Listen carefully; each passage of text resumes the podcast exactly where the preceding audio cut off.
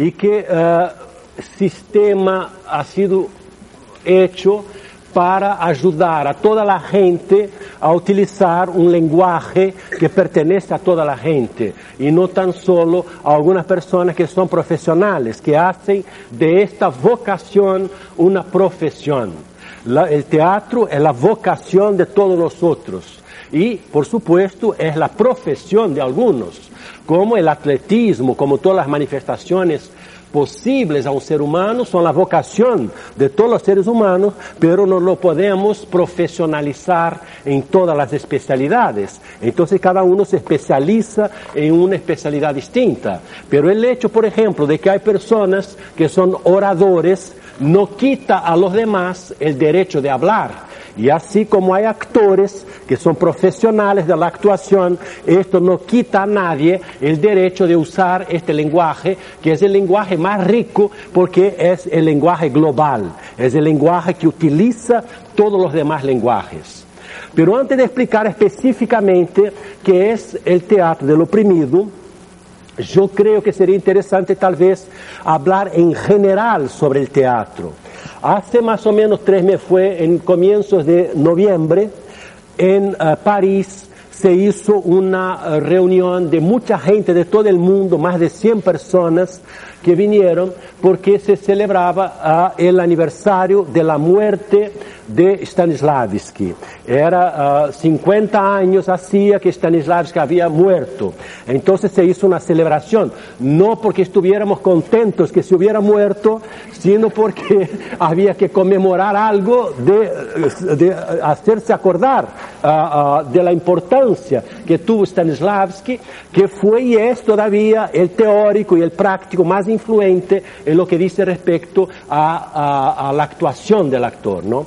Entonces invitó mucha gente, se quería que mucha gente viniera de todo el mundo. De Estados Unidos fue Stella Adler, uh, cantidad de gente, de Unión Soviética, de América Latina, de toda parte. Pero éramos tantos que no había mucho tiempo para que cada uno hablara. Querían que todos hablaran, pero al mismo tiempo éramos ciento y tantos. Entonces no nos podíamos quedar más 50 años explicando cada uno la, importancia que había tenido Stanislavski.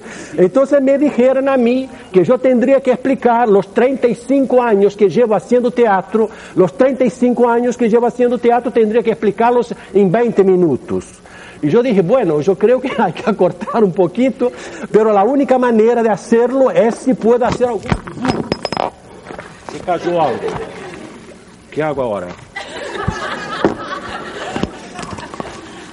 ¿Qué hago? No, no. ¿Es así? Bueno, ya está. Bueno, entonces yo dije, yo voy a hacer algunos dibujos para explicar lo que pienso yo del teatro y lo que pienso yo el primer dibujo es qué es el teatro. Está escrito acá. Y está acá la explicación del qué es el teatro. El segundo está qué es, porque el teatro es practicado por seres humanos. Entonces hay que explicar, si se dice que es el teatro, hay que explicar qué es un ser humano. Entonces en el segundo dibujo ustedes ven un ser humano. Le faltan algunos detalles, pero ya voy a completar el ser humano. Y el tercer, la cosa más incomprensible de todas, es que es el actor. Eso nadie lo sabe muy bien, pero yo intenté hacer acá un dibujito para explicar lo que es el actor. Así que yo pienso que en 20 minutos ustedes sabrán qué es el teatro, qué es el ser humano y qué es el actor.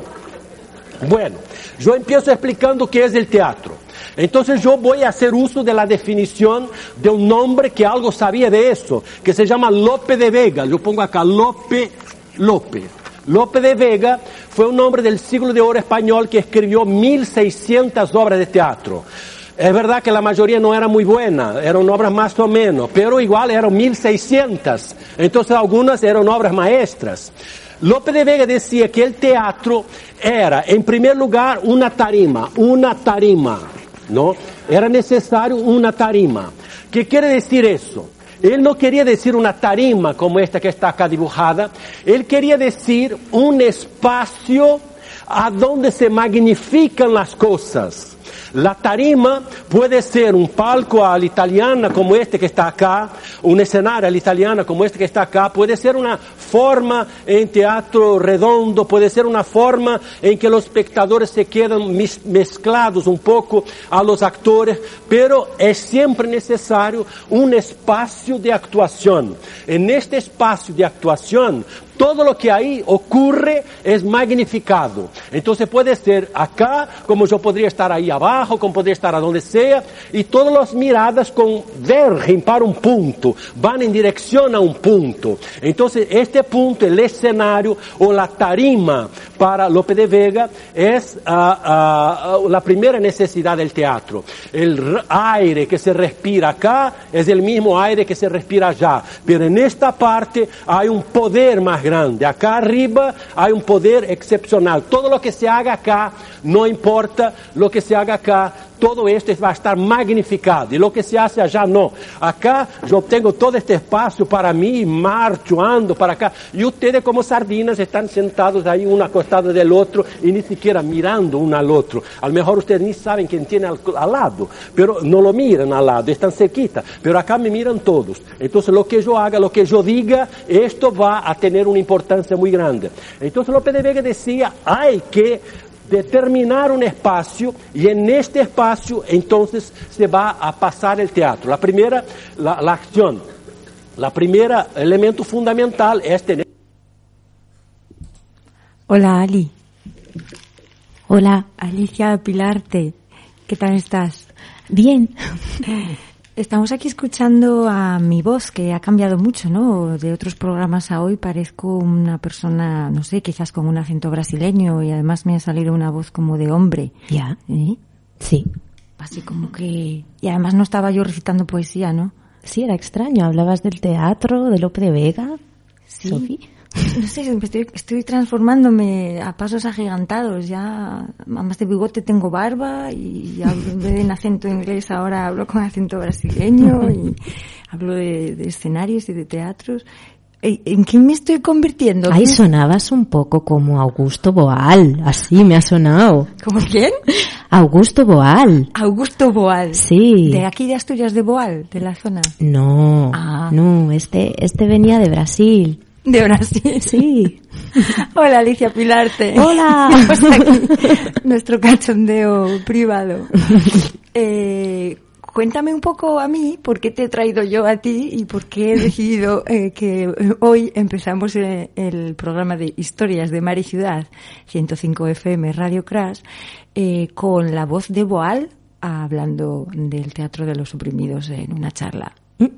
¿Qué tienes tú que ver con todo esto? Bueno, no sé, supongo que esto viene porque nos vimos el otro día Sí, y mm, estuvimos desayunando eso es. y quizás estuvimos hablando un poquito como, ¿qué tal, Ali? Y yo te cuento, bien, estoy ahí en Llanes haciendo teatro con las personas de Llanes. Y bueno, estoy así como mm, ahora muy involucrada con esto de el teatro social y el teatro de los oprimidos, que mola, mola mucho. Sí. Y entonces igual fue por ahí, ¿no? La cosa que luego decías, bueno, Ari, igual puedes venir y hablamos un poco sobre esto. Exacto, fue exactamente por eso a Alicia Pilarte, que ya lleva un tiempo afincada en Asturias desde Madrid, eh, con su escuela de teatro de Llanes para, para niños, para adultos y, y también para adolescentes, eh, formándose, aparte de, de lo que ya has absorbido, sigues formándote en teatro social o en teatro del oprimido, que junto con otros teatros eh, es a lo que se dedicó Boal durante muchísimos años. Voy a leer aquí una pequeña definición de lo que es el teatro del oprimido. Es un, mm, bueno, pues pa- para ponerle unas palabras más analíticas. El teatro del oprimido es un método estético creado por el teatrólogo brasileño Augusto Boal, cuyo objetivo es la superación de injusticias. El teatro del oprimido podría ser llamado teatro del diálogo, pues promueve el intercambio de experiencias entre actores y espectadores a través de la intervención directa en la acción teatral para conducir a un análisis de la estructura de los conflictos que se abordan o que se intentan representar. A partir del juego teatral, los participantes expresan ideas y emociones y son alentados a escuchar al otro y a concentrarse en la percepción de diferentes perspectivas sobre una misma realidad.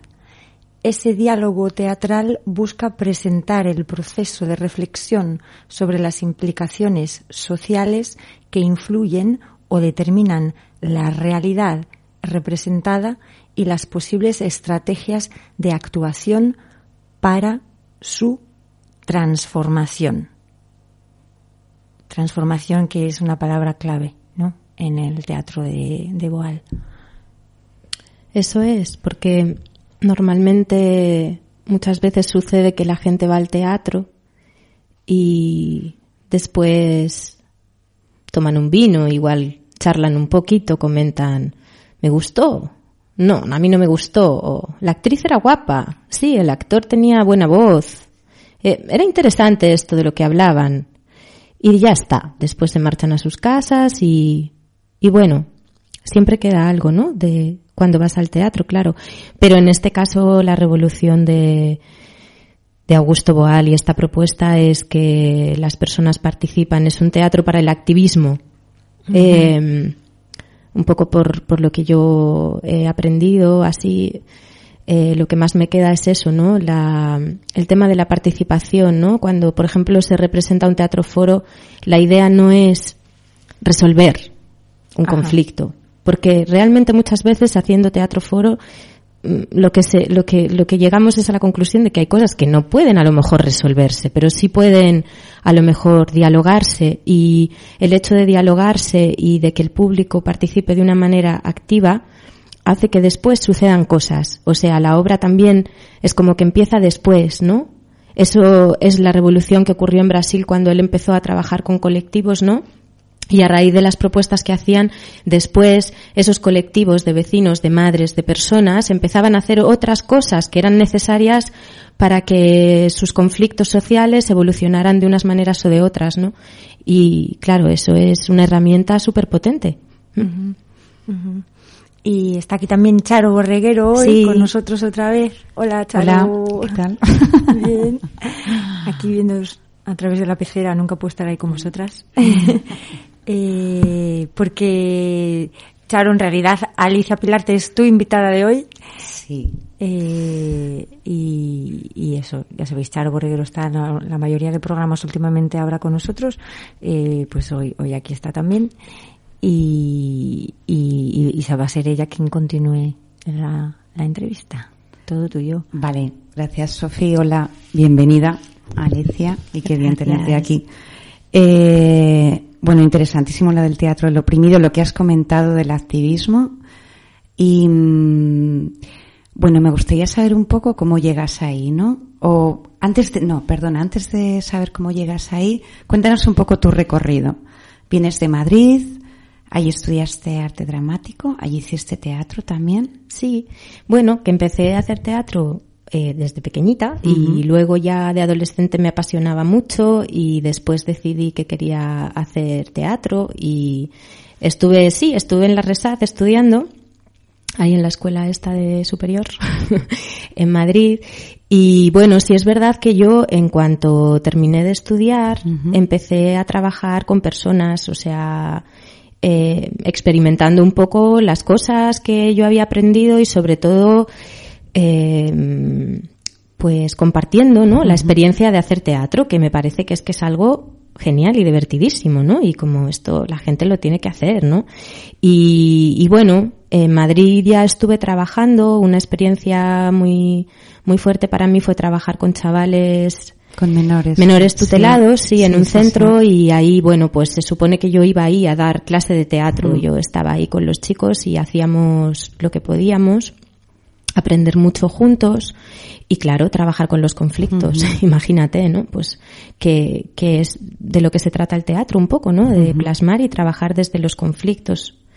Entonces, bueno, pues ya después, la vuelta, la vida, no sé qué, tú, tú, tú, acabo en Asturias, no sé cuántas, ta, ta, ta, y después empiezo a dar clases en, en Llanes, que es donde vivo. y bueno, pues propuse una escuela de teatro en Llanes para personas que querían hacer teatro. Eh, ahora sí tengo grupo de niños, de adolescentes y de adultos. Y bueno, la cosa es que la verdad es que a mí en la Resad no me hablaron mucho de esto como del teatro social de Augusto Boal, es algo que me sonaba, pero no era algo en lo que, bueno, en lo que hubiéramos parado, ¿no? Y después con el tiempo, sobre todo con el trabajo que hacía con los chavales, con los adolescentes, que es una etapa que a mí me gusta mucho y creo que, bueno, me, me gusta muchísimo. Y entonces empecé a investigar, ¿no? Y a leer, a consultar libros de Boal para trabajar con algunos juegos que él proponía, juegos para la clase de teatro, juegos de calentamiento y de training, pero también juegos para la creación, ¿no?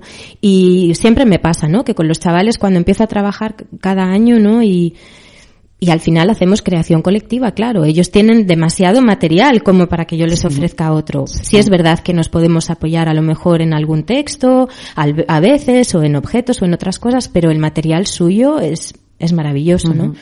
Entonces, bueno, empecé a investigar un poquito, a leer a Boal y, y luego, bueno, pues decidí hacer una formación para aprender un poquito la herramienta, ¿no? Y, y estuve yendo a Madrid eh, a la escuela La Dinamo en el nuevo teatro fronterizo con, con Fernando y Laura que tienen dirigen la compañía La Rueda Teatro Social. Y entonces bueno es un año de formación sobre teatro social y aprender las herramientas del teatro de los oprimidos no que luego volviste a volcar aquí no en, en la escuela de teatro. Claro sí ahí estamos probando. Entonces bueno el año pasado o sea este curso pasado que esto sí me apetecía contároslo, eh, estuve, bueno, les propuse a cinco de mis alumnos del Instituto de Llanes, adolescentes, eh, tres chicos y dos chicas que ya llevaban haciendo teatro conmigo unos años y les encanta el teatro y les gusta muchísimo y les propuse, ¿no? Les hablé de esto que yo había aprendido, de una cosa que se llamaba teatro foro, que tal. Y digo, ¿os apetece hacerlo conmigo? Sí, sí, Ali, claro, tal. Y entonces, bueno, nos pusimos juntos y enseguida ellos tenían muy claro de lo que querían hablar, eh, eligieron el tema de, del acoso y más así claramente sobre la homofobia. Y, y, a partir de ahí, bueno, pues fuimos buscando ratos libres que teníamos ellos y yo y quedando en lugares varios de Llanes. Y bueno, hicimos una propuesta, un teatro foro para adolescentes, hecho por y para, y bueno, estuvo genial, lo estrenamos en Llanes, sí, estuvo muy bien, y después nos invitaron a un festival en Madrid que se llama Convivencias, que es un festival de teatro social que organiza una asociación, Orbita Diversa, que están sobre todo enfocados en tema de diversidad sexual, y bueno, pues fue maravilloso. Fuimos en junio ahí a, a Lavapiés con, bueno, me fui con los cinco chavales y estuvimos ahí actuando en dos salas de Lavapiés y la experiencia fue súper guapa. Mm. Los chavales me dieron mucho las gracias, dijeron que había sido el mejor fin de semana de su vida y sí, sí, y aman el teatro. De hecho, bueno, mm. algunos de ellos van a quieren hacer ahora. Seguir por sí, ahí? sí, sí, sí, están ahí terminando segundo de bachillerato y quieren luego ser actores y actrices y estas cosas. Y sobre todo comprenden muy bien, o sea, profundamente, lo del teatro social lo comprendieron a la primera, ¿no? Como el efecto. Y es que es verdaderamente alucinante eh, cuando muestras la pieza, ¿no?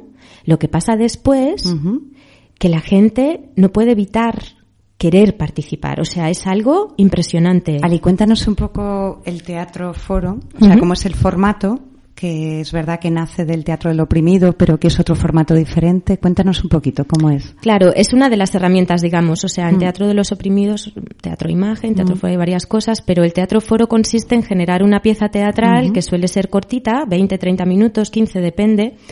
Y, mm, y bueno, el, el tema sobre el que se trata en esa pieza teatral está especialmente pensado para el colectivo al que se le va a mostrar. Es decir, está claro que al público, de alguna manera, ese tema tiene que, tienen que sentirse involucrados en ese tema, porque si no, no va a hacer el efecto.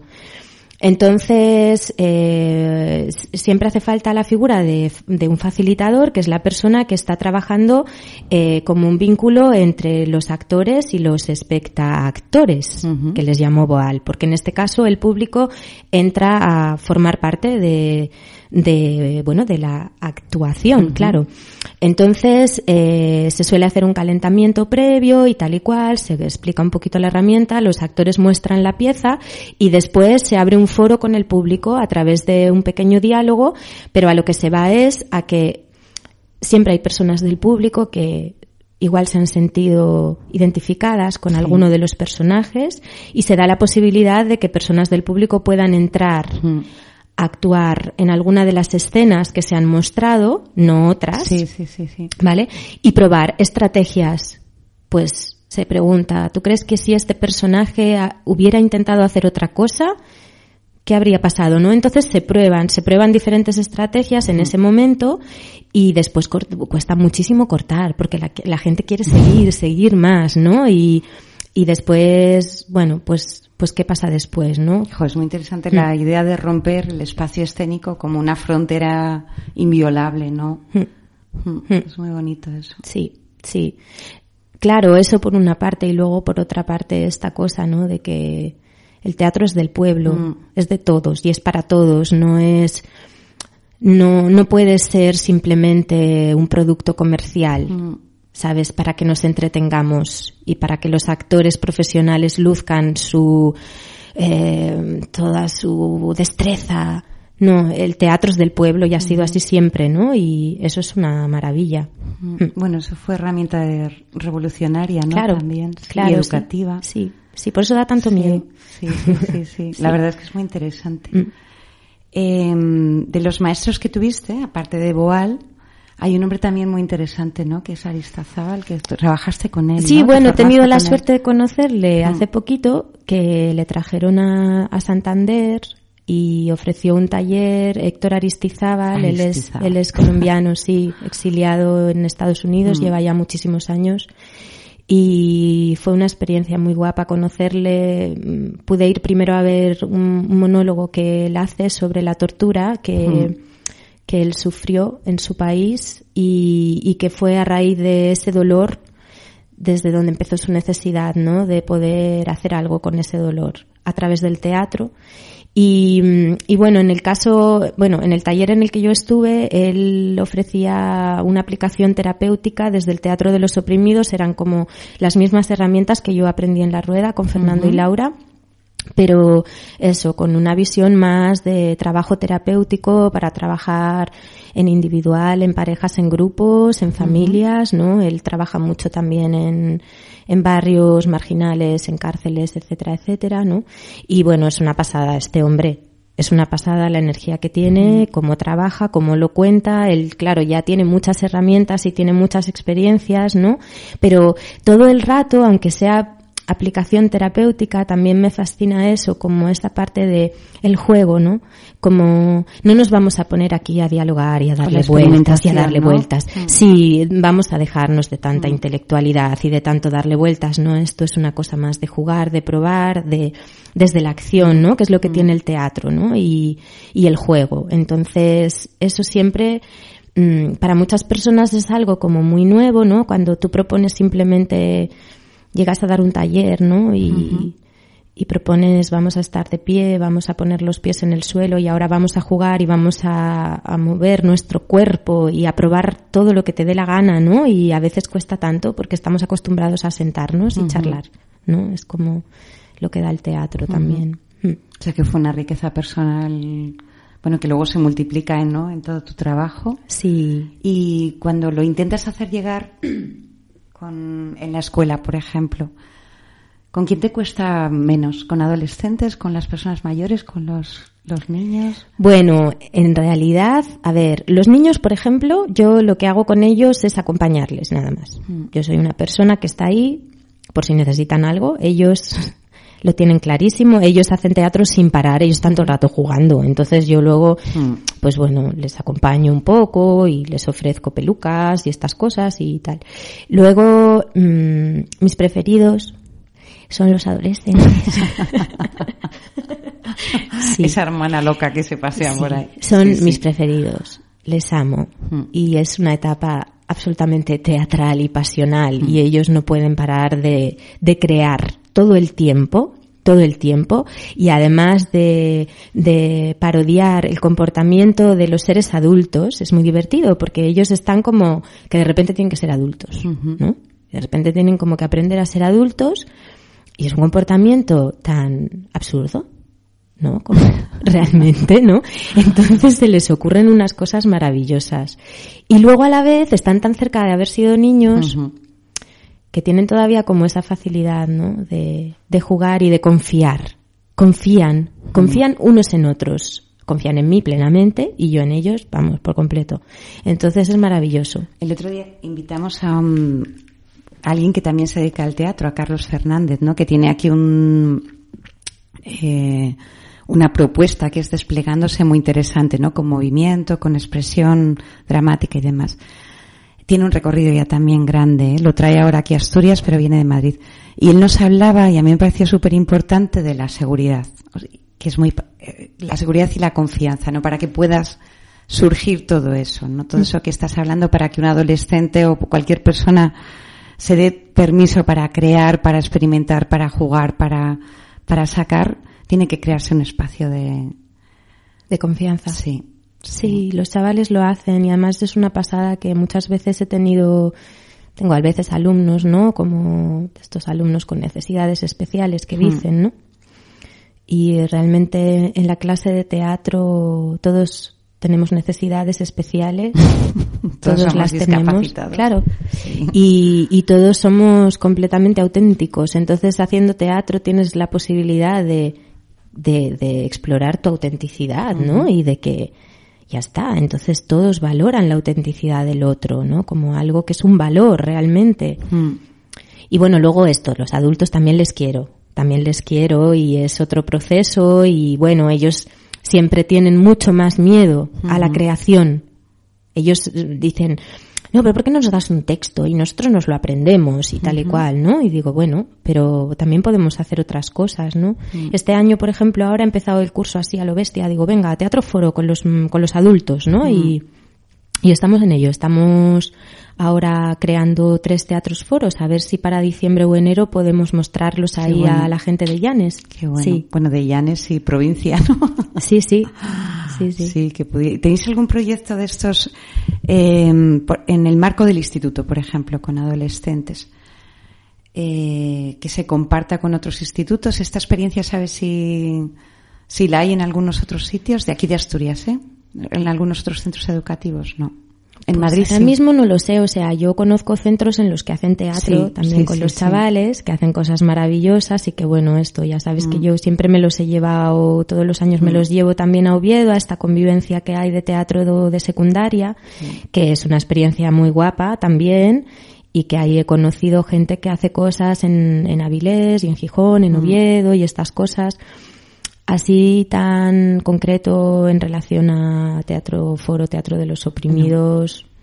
No. Estás abriendo el camino. ¿eh? Seguro que hay, no, sé. Yo tampoco, la verdad que eso, como estoy, estoy ahí un poco aislada en Llanes, ¿no? Como no conozco mucha gente, tampoco, ahora como que hace un par de años estoy empezando a intentar salir un poco, a conocer mm. personas y hacer cosas, pero bueno, he estado ahí muchos años como con la crianza y con la vida del pueblo y y esto, ¿no? Y con mis grupitos ahí, sí. Pues enhorabuena por la experiencia, que es preciosa. Gracias por venir a contárnosla y, sí, pues me parece que damos paso a, a Sofía otra vez para que nos presente al segundo invitado, ¿no? Eh, sí, sí. Eh, eh, tenemos aquí a Juan Luis Ruiz eh, que es eh, director cortometrajista y alguna cosa más. Pero antes de darle paso a él, porque presenta corto en la sección de Día de Asturias y está en competición Negrea, eh, antes de que se vaya Alicia, le quería preguntar rápidamente si nos puede comentar brevemente algo que tenga relación con, con esta práctica teatral, práctica social y la parte del cuerpo, la expresión física, cómo se, cómo se trabaja el, los cuerpos de esta manera eh, que represente no tanto el texto y el diálogo, sino la, la parte física o los cuerpos. ¿Qué ocurre si yo me voy? ¿Qué es lo que voy a ver? ¿O si me van a mandar a hacer algo? ¿O qué me van a pedir en estos juegos eh, que se, que se, que se facilitan o que se organizan en una, en una sesión? Vale, sí, o sea, por una parte, yo por ejemplo, con los actores, Siempre, siempre empezamos las sesiones con, con el cuerpo. Empezamos respirando, lo primero, siempre. Y después eh, haciendo juegos, juegos de movimiento, de expresión corporal, de ritmo y de escucha.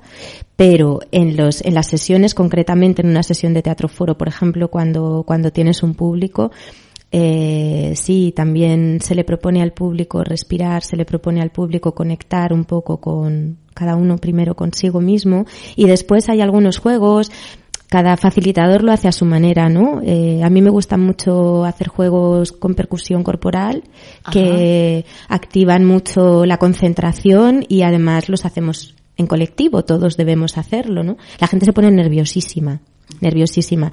Y luego, ¿sabes qué pasa? Que, que pasa la magia, que haces un pequeño calentamiento, pero después, cuando la gente entra a escena, una señora que ha estado viendo el foro y que quiere entrar a intervenir, o un señor, o un chaval, o lo que sea, es impresionante porque tienen tan claro lo que persiguen que su cuerpo está presente en escena absolutamente. O sea, eso que estudian los actores, lo que estudiamos los actores para aprender a hacer, pues eso lo hacen las personas de manera orgánica eh, en un teatro foro.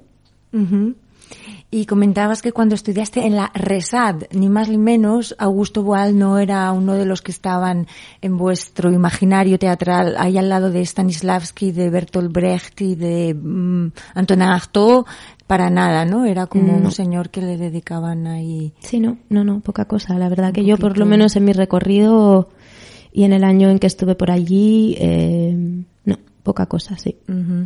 Yo creo que también tiene relación con, con lo que comentabas al principio, ¿no? Cuando el arte es un producto, un entretenimiento, una manera de planear una quedada para salir, luego ya te vas a tomar algo con los amigos y esa magia igual todo ese impacto, todo eso que te haya podido mover una película, eh, cualquier cosa, a veces como que la dejamos abotargada si no hablamos de ella, ¿no? Comentaban Luz, Micro y Punto que estuvieron aquí con el Teatro de Sombras y habían estado en Brasil hace mm. poco, mm. que allí, en el festival en el que estuvieron, siempre se dedicaba un tiempo cuando terminaban las representaciones, por usar una palabra, o las piezas, eh, para que la gente pudiera expresar un pequeño debate, un pequeño intercambio entre eh, o los organizadores del evento y el público, o los organizadores del evento, los artistas que habían presentado el trabajo y el público que había estado atestiguándolo, ¿no? Y que había estado sintiendo cosas, pensando cosas y teniendo intuiciones o, mensajes de, sus vísceras más intestínicas, ¿no? De los tres centros. Sí, sí. Eh, y, quizás por eso a, Boal, eh, yo cuando lo estudié en Inglaterra tenía muchísima importancia. Nos lo presentaban como el quinto que ha transformado el teatro para siempre, ¿no? Mm. Eh, pero es verdad que, que a veces parece que esto no interesa aquí, ¿no? Que es como, que es como, pero ¿para qué le vamos a dar a la gente la oportunidad de que diga nada? Si... Claro, sí, es que da, da miedo. Mm. ¿Qué va a pasar si la gente empieza a decir, ¿no? Y a sentir.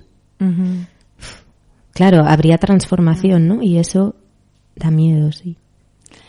Pues sí, pues estas cosas eh, eh, son interesantes ahora que viene el Festival Internacional de Cine de Gijón y va a haber mucho cine en esta ciudad y muchas tertulias. Desde aquí animamos a toda la gente que se vaya a ver una hora o veinte minutos o una hora y cuarto de película que pueda luego digerirla, comentarla eh, y sacarla fuera porque creo que es cuando más sirven las piezas. Eh, piezas llamo porque a piezas te gusta decir a ti, Juan Luis Ruiz, he visto que te gusta llamar más que cortometraje a lo que tú haces piezas, ¿no? En este caso sí. Eh, buenas tardes. Buenas tardes. Y en este caso sí, en este caso, eh, hablando de Negrea, yo lo considero una pieza. Pero es que cada vez que pasa más el tiempo, tengo más dificultad para saber qué es un corto, qué es una película, qué es un documental, qué es ficción Entonces me quedo con pieza. Porque a Negrea se la asocia siempre con el, género documental, ¿verdad? O cine de no ficción, o pieza. Es que documental es muy falso. Porque claro, si yo estoy contando una realidad según yo la veo, es imposible que eso sea un documental real. Yo veo una película de, Godard y me parece un documental. Estoy viendo una realidad del año en que se filmó esa película y de un director que se llama Godard que cuenta una historia que es real. No es una ficción para mí. Entonces es muy complicado que yo llame documental algo, aunque sea un documental. Bien. Eh, Negrea exactamente es el, la pieza género documental de no ficción eh, que ha sido seleccionada para el Día de Asturias eh, del FIX. esto, estas películas se van a mostrar el miércoles 22, creo, en, la laboral. La laboral, sí. Y, compites con otros siete o ocho más directores, algunos de los cuales estuvieron aquí el jueves pasado. Eh, yo te quería preguntar, eh, tú empiezas como fotógrafo, ¿no? Sí, yo empiezo eh, como iluminador, fotógrafo, dirección de fotografía en Barcelona, ya en el año 2000. Y cuando estaba allí nos encargaron hacer un trabajo sobre un relato de Juan Rulfo que se llamaba Lubina. Vale. Yo instantáneamente, al leer Lubina, me di cuenta que era Les Cuenques Mineres lo que había aquí. O sea, ese sitio desolador, sin esperanza, o, yo lo vi así. Entonces me vine aquí y hice un documental, vuelvo a la palabra documental, que se, que se llamaba Lluvina. Y fue el empezar. Y eso, yo empecé como fotógrafo, empecé allí haciendo cosas de fotógrafo, pero como realizador vine aquí y hice Lluvina así. Eh, una cosa que destila, yo he visto pocas imágenes de Negrea, pero estos nombres, Negrea, Lluvina, son eminentemente poéticos. Eh, para mí ya la, palabra tiene metido dentro, esto es poesía, mm, claramente. Eh, ¿no? Lluvina, Lubina, lluvia, lluvisna, y Negrea. ¿De qué trata Negrea? ¿Por qué Negrea entonces? ¿En qué te centras? Negrea habla de la mina. Mm, de todo lo que está fuera de la mina y ya es la mina. Negrea es una segunda parte, es la segunda parte de Yubina para mí. Entonces, eh, es un mundo fantasmal, es un mundo fantasma, es un mundo que ya no existe. O eso es lo que intenté contar.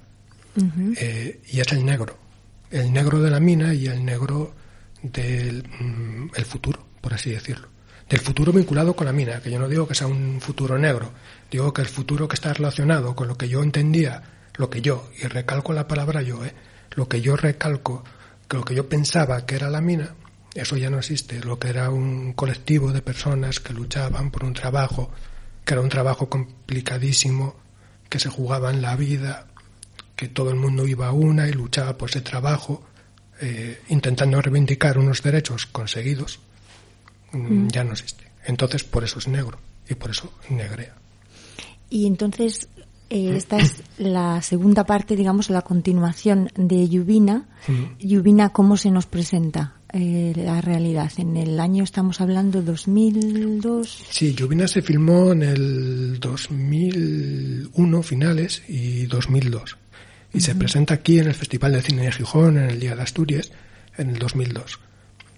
Lluvina era la muerte. Yo lo que sentía en, en Lluvina fue que después de la huelga eh, del 91 las cosas ya empezaban a estar complicadas y yo empezaba a ver una muerte, pero no una muerte de la mina. Yo en el 2002 no pensaba que la mina se iba a acabar así, pero sí pensaba que eh, el paisano, todos los ideales, todo lo que viví que eso ya empezaba a morir.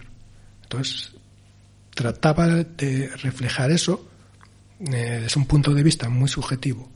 Entonces, habla de una muerte. Quizás es una muerte personal, es una muerte mía de cara a ver una forma de vida. Y Negrea no, Negrea ya está muerto. O sea, Negrea, quien vea una muerte ahí, pues lo siento, por mí, porque yo no quería contar eso. O sea, yo lo que quería contar es eh, un mundo fantasmal, un mundo que ya murió y lo que queda de aquel mundo. Y lo que queda de aquel mundo para las personas que no pasen mucho por la cuenca ni a pie ni en coche, cuando te das un paseo por ahí, ¿qué es lo que queda y cómo tú lo interpretas? Cuando ves el paisaje o hablabas un poco de la naturaleza de fuera, la mina de fuera y la mina de dentro. Explica un poquito más esto. Vale, la mina de fuera, eh, mm, lo que podemos ver es patrimonio histórico. Vemos un montón de castilletes, vemos un montón de, eh, de cadáveres, de vestigios, de fósiles, de todo lo que fue. Vale. La mina de dentro son los paisanos, es decir, es toda, mm, aunque sea muy, muy poético, toda la sangre, o sea, todo lo que se luchó, todo el rojo, o sea, todo, todo eso es, la mina y, y, todo eso es lo que ya murió y no, ojalá me equivoque, ¿eh? ojalá, pero creo que no, que no va a volver a salir. Entonces, lo que habla es de eso. y, también eh, hablando de, de, dentro y de fuera, en la, para ti la naturaleza, y también creo que tiene relación con la manera poética en la que has titulado los dos cortos, la naturaleza tiene una, una gran voz, digamos, o, una función narrativa, no, no sé, ¿cómo, ¿cómo trabajas esto? Me parece indivisible, es decir, yo creo que todos somos eh, del sitio donde pertenecemos y permanecemos de alguna determinada forma, es decir, es imposible que no nos afecte el lugar donde estamos. Si estamos en Oviedo, estamos en un sitio, si estamos en Sison, estamos en otro, si estamos en Les Cuenques, estamos en otro. Y mmm, Les Cuenques son en Pozaes y es una forma de ver el mundo gris. Nos guste o no, el sitio es así. Entonces, yo creo que la naturaleza está dentro de nosotros, pero un poquito lo que hay fuera. No es solo lo que nosotros somos, sino dónde vivimos y cómo vivimos. Creo que todo está muy ligado, no, no es indivisible. Entonces, yo intento que la naturaleza cree un personaje más, o sea, que esté siempre presente de alguna forma, que narre cosas. Y en cuanto a la, la, música, ¿también tiene esa función o, ¿Cómo, lo utilizas? En Negrea es Mantarray, ¿no? Quien, quien suena. Mm. En Negrea con la música quizás eh, sea mm, igual de narrativa que otras veces, pero eh, más, más determinante. En otras veces eh, podía considerarse que era un personaje que estaba ahí, que contaba cosas, pero en este caso tiene que contar mucho más. Y Manta Ray siempre estuvo conmigo, o sea, no es algo eh, casual. Desde el principio, desde aquel 2000, ya estaba Manta Ray ahí. Desde que empecé a estudiar aquí técnico superior una imagen, estaba Manta Ray ahí. Entonces, bueno, en este corto, que es como una vuelta otra vez al principio, tenía que estar ahí. Y en la parte final es una canción que habla de eh, bueno, es que se lo cuento. vale, no, no lo cuentes. no lo cuentes, que lo vean el miércoles, no lo cuentes. No, mejor no lo cuentes o no. Como tú quieras. A mí, si me tiras de la lengua, yo cuento, ¿eh? Venga, pues cuenta, cuenta. Venga, cuenta, ¿qué más da? Vale, es una canción, eh, es instrumental, no tiene letra y tiene un título en alemán. Y a mí, eh, José L. de Monterrey me contaba que esta palabra en alemán estaba siempre en las autopistas alemanas, mm. en las salidas. Siempre que había una salida estaba este nombre.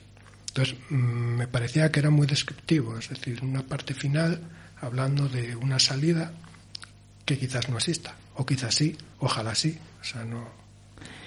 Claro, porque mm, ¿tienes alguna idea de si vas a filmar la tercera parte, o sea, si a, si a Lluvina y a Negrea le va a seguir algo o, ahora mismo tienes alguna apetencia, algún apetito, ganas o tú vas por detrás de, de las cosas y ya te dejarás sentir. ¿O ya ha surgido algo? Ahora mismo no lo podría decir. Lo que sí me gustaría mucho es filmar un renacer de la mina de alguna forma, que no me lo creo yo ahora mismo. O sea, no, no creo, pero sí me encantaría o me encantaría filmar una tercera parte contando que las cosas cambiaron para bien. Pero claro, esas cosas surgen. Yo cuando hice Lluvina no pensaba que iba a necesitar filmar una segunda parte. Vale. Y llegó un momento en que dije, sí, eh, hace mucho tiempo, ya en el 2008, conocí a Miriam Reyes y a Chus Fernández y ahora estaban involucrados aquí, a los dos. Entonces, es como un cúmulo, yo no lo preparo de una forma, digámoslo así, ya preconcebida, de decir, ahora voy y lo filmo, sino que surge. Y en este caso necesitaba que estuviese Miriam, necesitaba que estuviese Chus, necesitaba que estuviese la mina.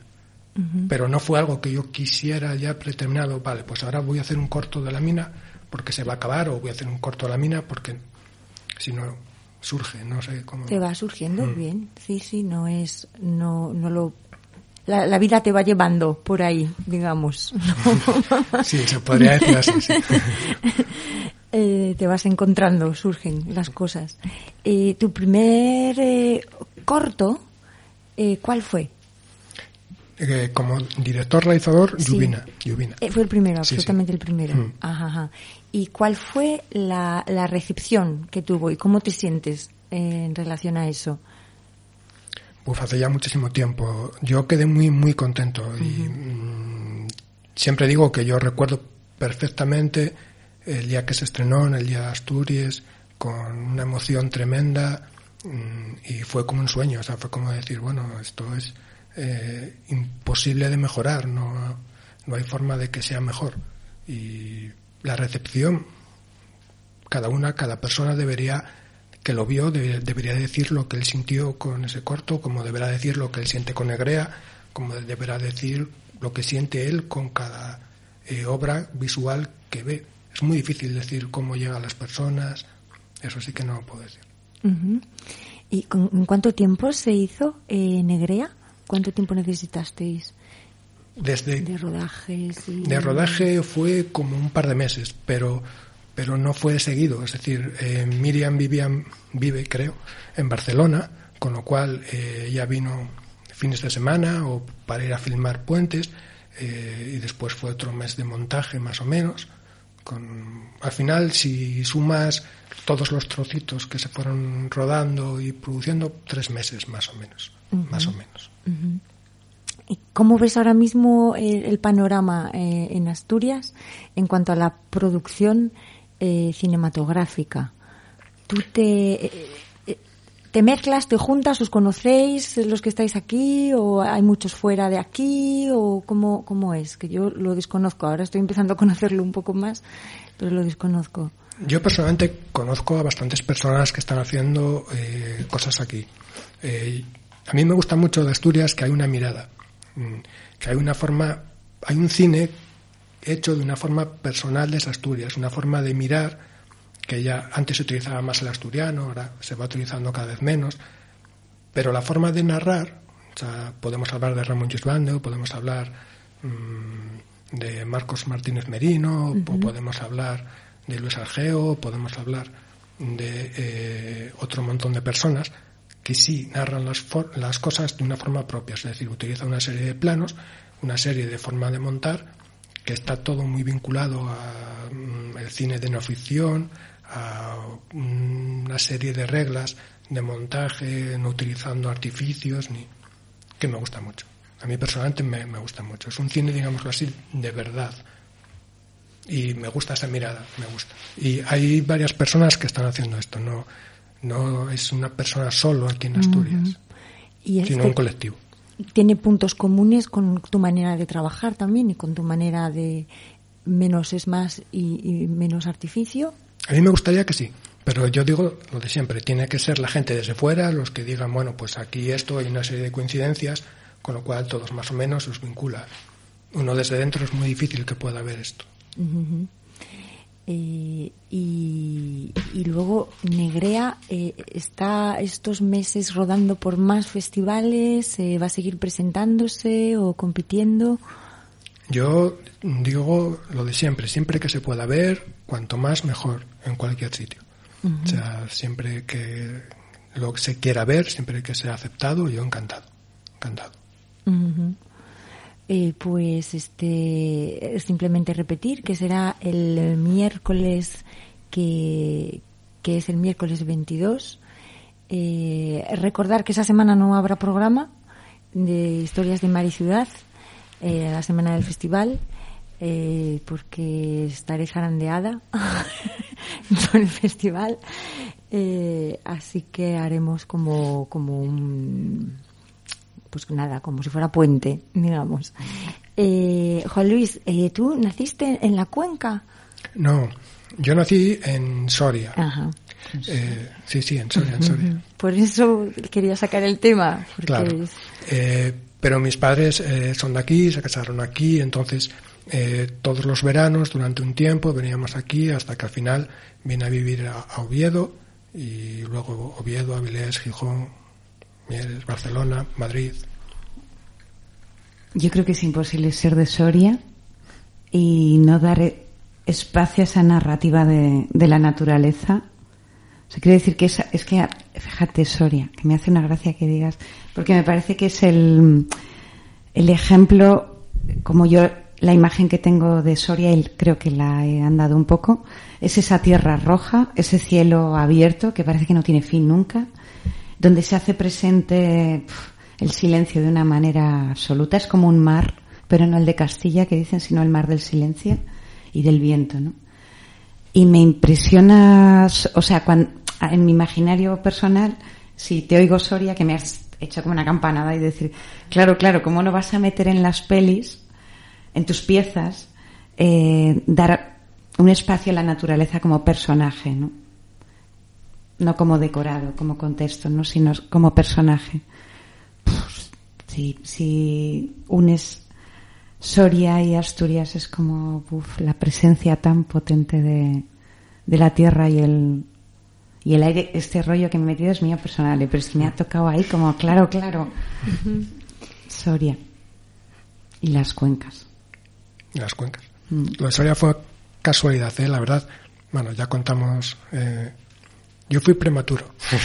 Entonces, mis padres querían que yo naciese aquí, pero como llegué antes de la época y estaban allí, pues nací allí. ¿Estaban allí trabajando? Estaban, Sí, estaban trabajando, Estaban trabajando. trabajando allí. Entonces, Mm. me tocó allí. Pero tampoco, eh, no recuerdo mucho, porque tampoco estuve mucho tiempo. ¿Volviste?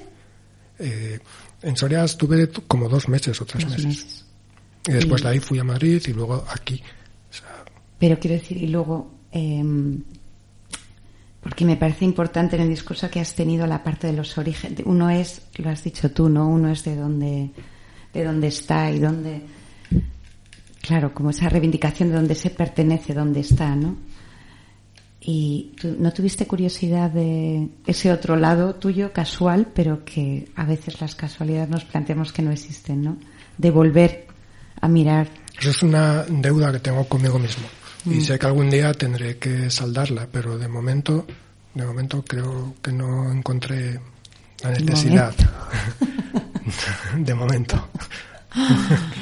Pues que- nada.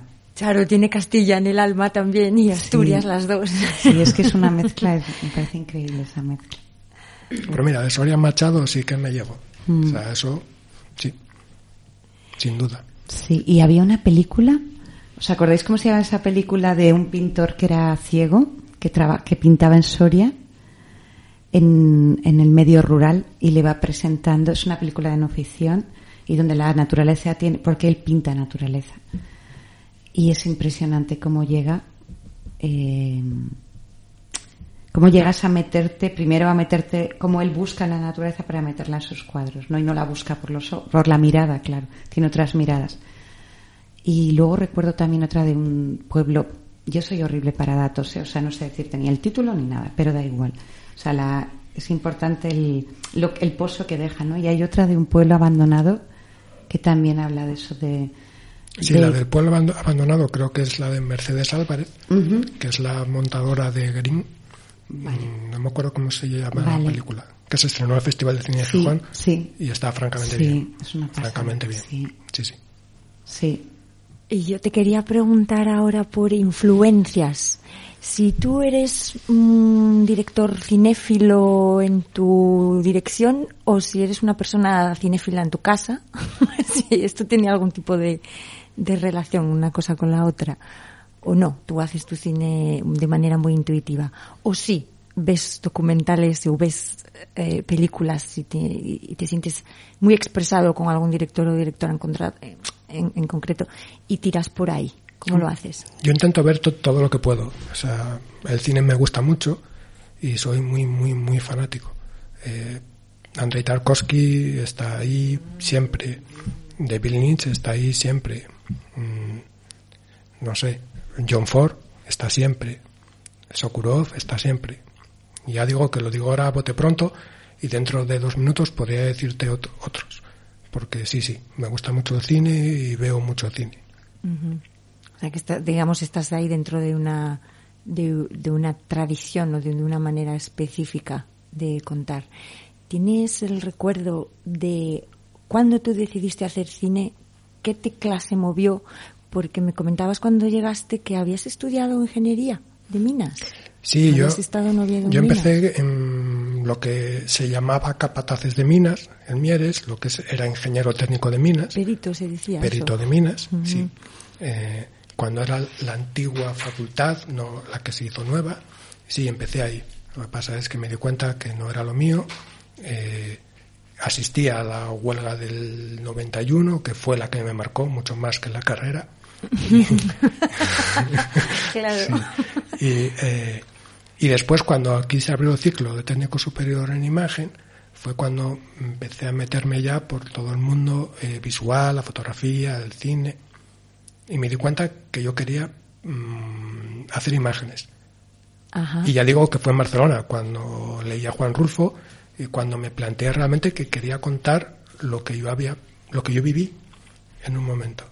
Que fue un mundo ya que se estaba como perdiendo. Un mundo, bueno, Juan Rulfo con Lluvina, lo que con Lluvina lo que hacía era contar un mundo que nadie miraba para él, un mundo en el cual, eh, por mucho que fuese catastrófico, que tuviesen la conciencia de que se iban a perder a sí mismos, no hacían nada por cambiarlo porque no podían hacer nada. Y a mí eso fue lo que más me noqueó, lo que más me impactó. Es decir, la autoconsciencia de que eh, por mucho que luchasen no merecía la pena porque mm. todo el mundo decidió por ellos que nos iban a salvar. Entonces, a partir de ahí yo quise contar algo, mm, no sé si bien o mal o regular, pero sí sabía que lo quería contar. Entonces, digámoslo así, que eso fue el comienzo o, la razón, más que el comienzo, la razón. El motivo, Lo, tu motor, ¿no? Que te mueve. Eh, ¿Vas a estar entonces muy pendiente del Festival de Cine, que dices que eres muy cinéfilo? ¿Eres de los que va a verlo todo? Todo lo que pueda. ¿No? Es un apasionado de este festival. Sí, sí. Vale, pues eh, el 17 de noviembre va a, comenzar el, Festival de Gijón y, bueno, pues sí, allí a, la vuelta de esa fecha yo tengo pensado seguir trayendo a, personas que trabajan en el cine de Asturias eh, para que no se quede solo en, como en el pre, así que haré un, un post. Eh, Charo, ¿querías decir algo? No, que encantada de, de estar con, con estos dos invitados, eh, que me parece que, Mm, me da mucha curiosidad tu trabajo, que no lo conozco, Juan. El de Alicia sí, porque lo he compartido muy de cerca en una temporada. Y me parece un trabajo de compromiso. Eso me encanta. Sí, eso seguro. O sea, yo ya, los dos. Eso seguro. O sea, mm. el compromiso está mm. conmigo mismo y espero que con lo que quiero contar, espero. Pues, pues nada, Alicia. Eh, que nos vamos yendo ya. Vale. Eh, Muchas gracias. De nada, a vosotros. Chicas, y, espero que volvamos a vernos aquí en otro momento para contar más cosas de otro tipo. Sí. o parecido. Vale. Mm, pues buenas tardes y gracias. Gracias. Hasta la próxima. chao.